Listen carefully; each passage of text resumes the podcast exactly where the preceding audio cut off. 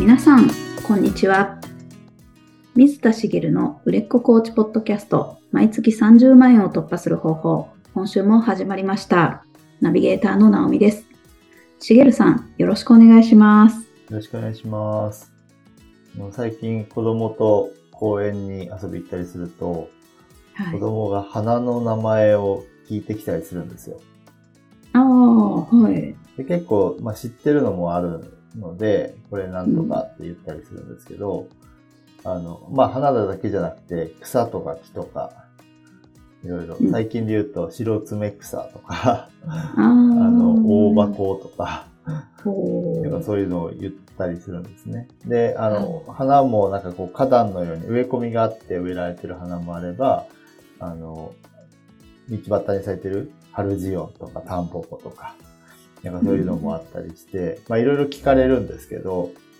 私が花の知識が全くなくて、う。うん。ほぼ答えられないっていうですね、あの、状況になるんですね。はい。いや花ってこう、まあ目にしてきてるけど、まあ今まで興味もなかったというか、うん。まあ桜とかは好きですけど、はい、はなんかい。こうね、季節のもの。で、ひ例えば夏にひまわり畑に行ったこともあるし、うん。まあ菜の花が一面咲いてたら綺麗だなと思いますけど、うん。一般的な花の名前を、こう、常識レベルでも分かってないなっていうことに最近気づいて、うん。興味を持つ持たないだけの差だと思うんですけど、うんうん。こんなに知らないものかなと。あの意外とわかんないですよね、でも。そうなんですよね。はい。うん。で私の母はもう花が好きな人なので、おお。めちゃくちゃ詳しいんですね。はい。でも私は基本的には母の趣味らしいものは全て、あの、受け継がなかった人というか、うん、なんか興味を持たなかったので、う。うんん花もそうだし、えっ、と、母はその芸術系のことも好きで、その美術番組、NHK でやってるような美術番組を見たりとか、まあ、美術館に行ったりするのとか好きなんですね。うん。美術館行ってもなん、なん、か、ん何をしたらいいんだろうってなっちゃう人で、全く興味を持ってないんですけど、なんかそういうところでこう、ただ興味を持ってればこう、ね、その、ななんていうのかな。知識知識だけじゃないですけど、こう、いろいろ身につけられた環境はあったのに、うん。まあ以前環境が大事だってお話ししましたけど、環境があってもやっぱり自分が興味を持たないものって、全然こう自分の中に入っていかないんだなって思ったというか、ああ、本当ですね。そう言われると。なるほど。本当にですね。で、スポーツとかは割と父がいろいろ好きで、そっちは結構影響、まあ父の影響を直接受けたって感じじゃないですけど、スポーツ好きでいろいろね、見たりやったりしてきましたけど、うん。母が好きなことは基本的に興味を持ってなかったものが多かったなって 思って。でも子供が花好きな感じなのは別に、あの、いいなと微笑ましく思ってて、うん。なんかもっと答えてあげられるようになれたらいいなと思うんですけど、うんまあ花の名前がわからなくてですね。苦労してるというか。へえ。で、なんかアプリとかを使ってみても正確に出てこないので、花の名前を調べるアプリとかあるんですよ。はい。へ掲げるだけで名前が出てくるとか。うんうん。ただまあ精度がいまいちで、まあ有料のものを使えばもっといいのはあるんでしょうけど、まあ、そこまでしようとは思わないので、うん。で、なかなか名前も覚えられないし、なんか子供に答えてあげられないのが、なんて言うんだろうねで終わっちゃうっていう。ああ。まあだから、あれかな。写真を撮って後で調べて、あの、家でこう話をしながら自分の経験値も増やしていくといいのかもしれないなと思いながら、なかなかできていないっていう。やっぱり興味を持つってことが大事なんだなと、感じました。あなるほど。興味を持たないと、環境があっても入ってこない可能性がありますね。そうですから、そういう意味で言うと、やっぱり興味を持ったものをやらないと、うん。なんていうか、周りにあるからやるんじゃなくて、やっぱ興味を持つからできる。うん。うん、よく、なかなかできないって思ってる人は、もしかしたら興味を持ってないものなのかもしれないなっていう気もしますよね。確かに。ちょっと、あの、はい。本題は別のこと話そうと思って、ちょっと本題チックな話になっちゃいましたけど、はい。今日話したいのは、あの、まあちょっと話したい内容に入る前に、私が、あの、コーチに、私自身がコーチに相談した時の話なんですけど、うんうん、今やってる仕事の進め方について相談してたんですね。相談してたというか、相談しようと思って、こう話し始めてたんです。うんうん、で、その話を具体的に話していく流れで、こう、まあ私の癖というか、つい調べ物をして、今日、その時に、あ調べたいなと思っていた調べ物をこうしてしまって、こう予定通りの業務ができないことがあるっていう話をしたんですよ。はい。うんうん。まあ、まあ、要は仕事のな、なんですよ、調べ物っていうのも。まあ、ちょっと、ちょっと調査をしたいとか、ちょっとネットで、えー、情報収集をしたいとかって思ってたことを、あの、してしまって、で、それは、後々やろうと思ってたことなんですけど、一応、その日の予定って計画を立てたりするじゃないですか。うん、その予定通りに行かないことが結構あるんですよね、みたいな話を、まあ話の流れでしたんですよ。はい。で、その仕事の進め方について相談するつもりだったんですけど、コーチからそっちじゃなくて、その、ついつい調べ物してしまうことの話をするのはどうですか？って提案をされたんですね。うん。で、ああ、そっか、そっちにするかと思って話していった結果、進め方が課題じゃなかった、課題というか、進め方を相談したかったんじゃなくて、そこがクリアになれば進め方の話は進んでいったみたいな結論になったんですよね。うん、はい。うんうんで、これ何をお話してるかっていうと、まあ、コーチングをしてると、クライアントさんが話したいって言ったことと違うテーマになることって割とあると思うんです。ああ、うん。で、えっと、違うテーマになるっていうのは、あの全然悪いことじゃなくて、フランスさんが言ってたことって、その、まあ、割とこう、表層部分の話であることもあるし、今日こんな話したいんですって言って持ってきた内容を、こう聞いていくと、あの、まあ、その、どこを掘るかみたいな話になってくるんですけど、ここのテーマ、ここを話した方がいいんじゃないかなっていうのが、まあ、見えてくることがよくあるんですよね。はい。うん、でまあ、それはよくある話なんですけど、でもう一つ話があって、以前そのクライアントさん、まあ、コーチをされているクライアントさんと話してたときに、その日のセッションの、その、後半に差し掛かってから、話したいと言ってたことと、その時のこう本質的な悩みが違うってことに気づくことが結構あるとおっしゃってたんですね。要は、あの、テーマが違ったんじゃないかみたいな話なんですけど。おでも、残り時間があまりないので、あの、その本質的な悩みをこう掘り切らずに終わってしまう、踏み込んで聞けずに終わってしまうことが、割とあるんですとお話しされてたんです。うん、はい。要はテーマががを最初に変わればいいんですけど、まあ変わるのが、あの、後半だと、まあちょっと遅いわけですよ。はい。だから、最初にテーマを、本当に、こう、その時のクライアントさんにとって、ここが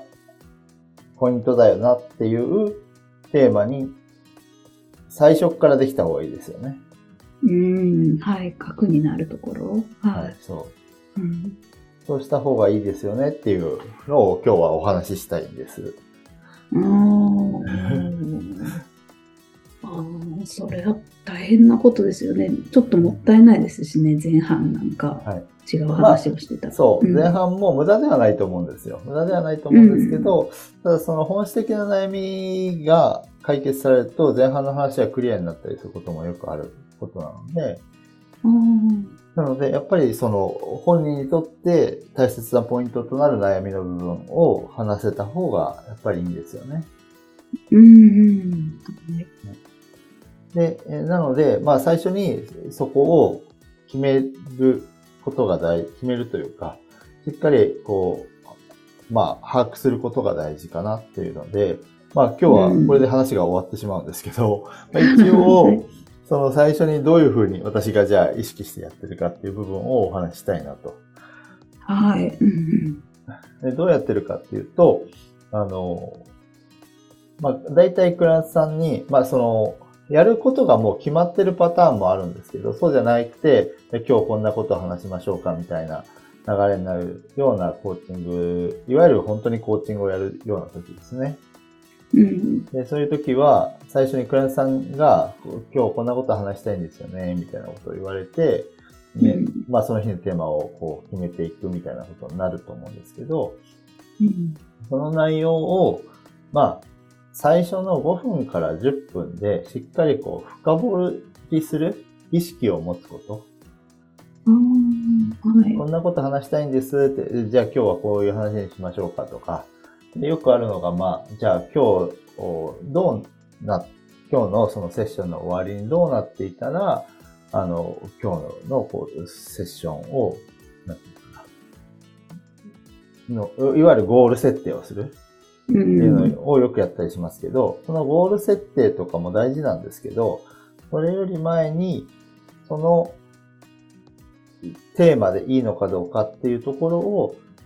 こう聞き込んでいく時間うん。なので、えっと、どっちかというと、いきなり深く入った方がいいですっていう話なんですね。へえ。はい。で、えー、深く入るっていうのはどういうことかっていうと、まず、その話をしたいっていう内容を、なんていうのかな。あの、こう、具体的な内容を話してもらうのに、こう、うん、経緯とか状況をいっぱい話されることがあると思うんですけど、ああ、はい。こうこうこうで、みたいな。そういう話の、うん、まあそれは多少必要なんですけど、その中で、その、話したいと思ったポイントはどこなのかっていうところを聞き出して、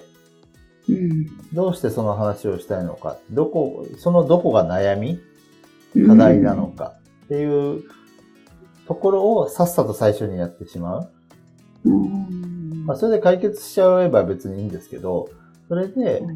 最初に深掘りしておくと、その段階で、だいたい、うん、ってことは、ちのテーマで話したいのかな、みたいに、うん、コーチ側としては気づくことができる。うんで、クライアントさんに、じゃあ、あの、テーマをまだ決めないで一回話してから決めましょうみたいなことを言う必要はなくて、クライアントさんが言われたテーマに沿って、こう、もう話を始めちゃっていいと思うんです。で、そのテーマのまま行く場合もよくあるので、そしたらそのまま話を続ければいいんですけど、まあ、自分の意識の中では5分から10分はテーマを決めてない状態で進んでるという意識を持つ。うん、でそうすることで、あの、じゃあ、今日このテーマにしましょうかっていうふうに、こう、早い段階で切り替えられる。うん。ですね。で結構そうすると変わることが多いし、セッションが終わった時に、あ、なんか初めこっちを話そうと思ってたけど、あの、こっちの話にしてもらってよかったですみたいなことが、まあ、多いというか、ほぼ間違いなくそうなるというかね。えー、なんですよ。なるほど。で、えっ、と、この時に、まあ、その、もともとこういう話をしたいっておっしゃってましたけど、今伺ってると、あの、まあ、A、A を話したいって言われてましたけど、まあ、B のお話が出てきましたよね、と。うん、この B の方 A と B どっちがお話しされたいですか？みたいに、こう、まあ、大体こう、選択してもらうんですね。うん。出てきた場合は。じゃあこっちにしましょうかってコーチが決めるんじゃなくて、最初こっちを話したいって言ってた A があるので、あ B の方が話し、話したそうだなと思って、じゃあ B の話をしましょうって言うんじゃなくて、うん。こう、B の話が出てきたから、A と B どっちが話したいですかっていう、っていう話を聞くと、そこで、またクライアントさんは考えるわけです。うん。うん。で考えた結果、まあ大体、そうですね、7、8割は B を取るというか、おー。逆に言うと、2、3割は A を取るので、はい。A を外しちゃダメなんです。えー、やっぱり元の言ってたことを話したいっておっしゃる方もいるんで、それはそういう理由が本人の中に言語化できてないけどあるはずなんですね。ああ、はい。それはそれでよくて、掘って B の方がいいなとコーチが思ったけれども、それでも A の方、それを提示した上で A の方がいいっていうケースは A を話した結果、まあ何かそこに何かの課題が、その B ではないことが出出てきた可能性もあるし、うん。それはそれでいいんですけど、それを早い段階でやっておくことで、なんだろうな、選択肢を提示するとそこで、どっちがいいんだろうっていう、なんだろう、どっちを話したいっていう感情。感情が本質を捉えることが多い。えー、すごい。そうですね。それをし知らずにというか、その B プランを本人は知らないわけです。うんうん。眠ってる B プランを掘り起こしてあげて、A、B どっちがいいですかっていうと、A かな B かなと思った時に、そのよりベストな選択は本人ができるんですけど、うん。もう目の前にある A プランと地中に埋まってる B プランがあって、うん。A プランを話していっても、う要は B の方が良かったってことに気づきようがないわけですよね。はい。うん。で、話してる途中でちょっとずつ浮かんできても、もう遅い、遅いというか、まあ、もったいないねってことになってしまうので、それを最初にやってあげて、A、B どっちがいいですか？場合によっては A、B、C どれがいいですか？ってこともあるし、うん。その、A と B が別物のこともあれば、A は全体を包含していて、B はその中の1テーマみたいなこともあるんですけど、その、ど、どれを話したいですかっていうことを聞くと、あ、でも今話したいのはこれだなっていうふうに浮かんできてる、もう目の前にある状態で選択するときは、クランさんは割とこう本質的な方を、えっ、と、なんていうの、本能で取るというか、感情で選択をすると意外とそれが大事ってことが多いので、そうできるように浮かび上がらせる。それも早い時間で、だいたいそれを5分、10分でやれるようにするのが大事です。というお話ですね。うんで、これはもうそのなんだろう。私ちょっとうまく今説明できなかったなと思ったんですけど、まあ、コーチが何を意識すればいいかっていうと、テーマを決める時間を5分から10分取ろうと思うだけで大丈夫です。はい。うん。そうすれば、その、コーチにその意識があれば、それだけで多分こう、掘り下げることは、コーチングをやってる、ね、コーチだったらできると思うし、なので、そこの意識を持つだけで、あ、じゃあ今日はこのテーマにすればいいっていう、そのテーマの確定をするのを、時間を取るっていう意識さえ持ってればいい。で、元のテーマのまんまだなと思ったときは、その、コーチの中で、自分自身の中で、あ、うんテーマ確定って思って進めればよくて、じゃあい今日は A の話をずっとしてて、10分ぐらい話した後で、じゃあ今日は A について話しましょうかって言ったらおかしいじゃないですか。うん そうですね。あ、このまま話してっていいなと思ったら、そこでちゃんと自分の中では意識して、あ、テーマ確定っていう風に、こうしてあげて、そのまま進めてあげる。だから自分の意識の中でちゃんとそこのメリハリをつけてあげると、その後半になって違うなっていうことが、まあ少なくなるかなと思うので、そういう意識を持ってテーマ決めをしてあげる。というのが大事かなと思います。なるほど。なんか、コーチの方が、こう、客観的に見てて、いや、この、この方もしかしてこっちの方が本当は悩んでるんじゃないのかなって思いそうにもなりそうですけど、意外と、あの、クライアントさんがその辺は言語化できてない部分を含めて、自分の中で答えが出せるんですね。そうですね。で、その、もう一つ、こっち悩んでんじゃないかなっていうものに関しては、また次に取り扱ってもいいですし、うん、その、その時話したいってクライアントさんが思ったものじゃないと、要はさっきの興味の話じゃないですけど、あの、クライアントさんが A を話したいって言ってるのに、いや、今日は B に B にしましょうって言っても こう、結局、本当に大事だったとしても深掘りきれない可能性が、A 話したいって言ったのになーってなっちゃうじゃないですか。っていうこともあるし、その時にやっぱりグラさんが話したいと思う気持ちがやっぱり大事だと思うので、うん、うん、あのその時の、まあ、クラさんのその気持ちを尊重してあげるのは、あの、すごく大事だと思います。はい、結局、その B の話が、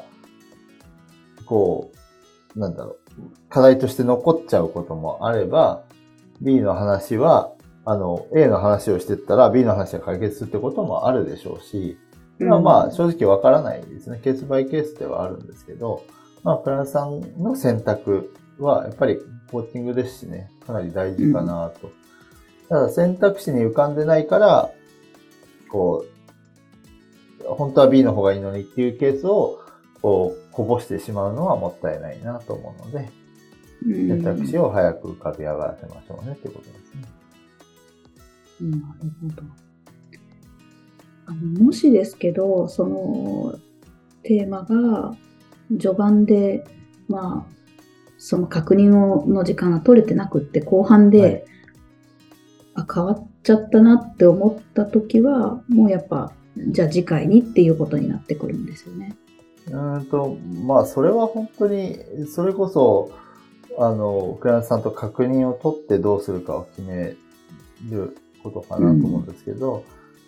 うん、で、えっと、コーチのコーチングのスタイルというか、うん、そのまあ、意識というか、ポリシーみたいなものにも変わってきますけど、その悩みがちょっと出てきたなと思ったら、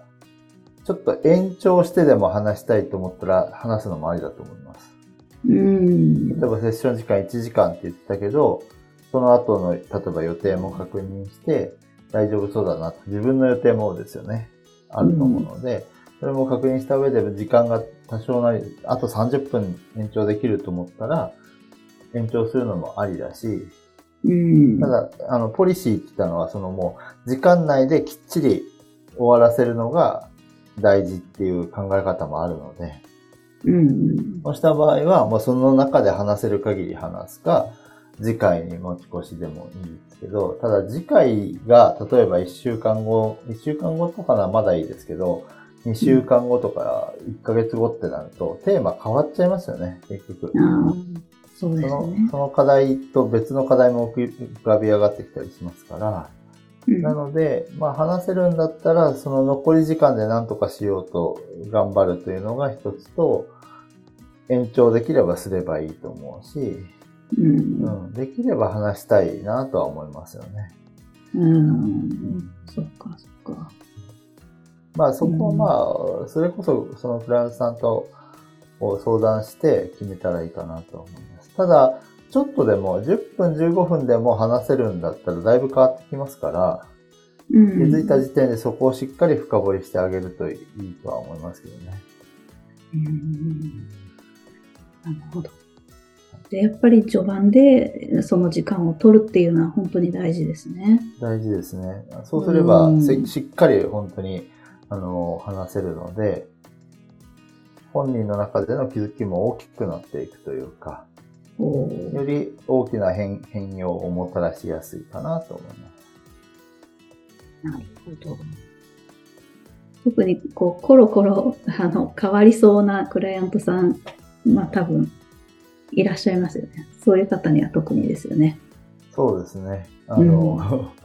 コロコロ変わりそうな方がいるので、そういう方はむしろその決めたテーマに沿って話してもらうっていうのを意識するといいと思うんですけど、うんあの、決めたテーマじゃないことをどんどん話される方もいらっしゃるので、はい。そこはこうね、修正して戻してあげる必要もあるかと思いますけど、まあ、ただコロコロ変わるってことはいろいろテーマが浮かび上がってくるってことなので、そそういう人もしっかり一つを選択してもらう。あそういう人って2、3分話してる間に3、4個なんかいろいろ出てきたりするので、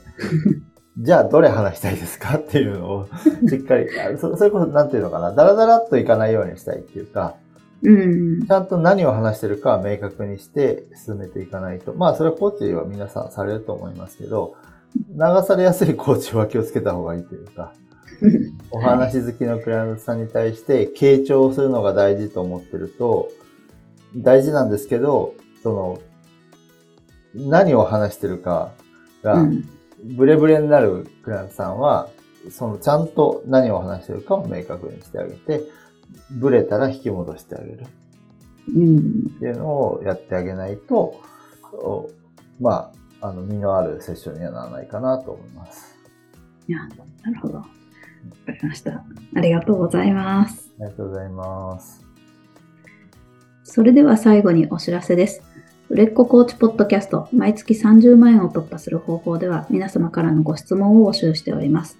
コーチとして独立したい、もっとクライアントさんを集めたい、そんなお悩みなどありましたら、しげるさんにお答えいただきますので、どしどしご質問ください。ポッドキャストの詳細ボタンを押しますと質問フォームが出てきますので、そちらからご質問をいただければと思います。それでは、今週はここまでとなります。また来週お会いしましょう。しげるさん、ありがとうございました。ありがとうございました。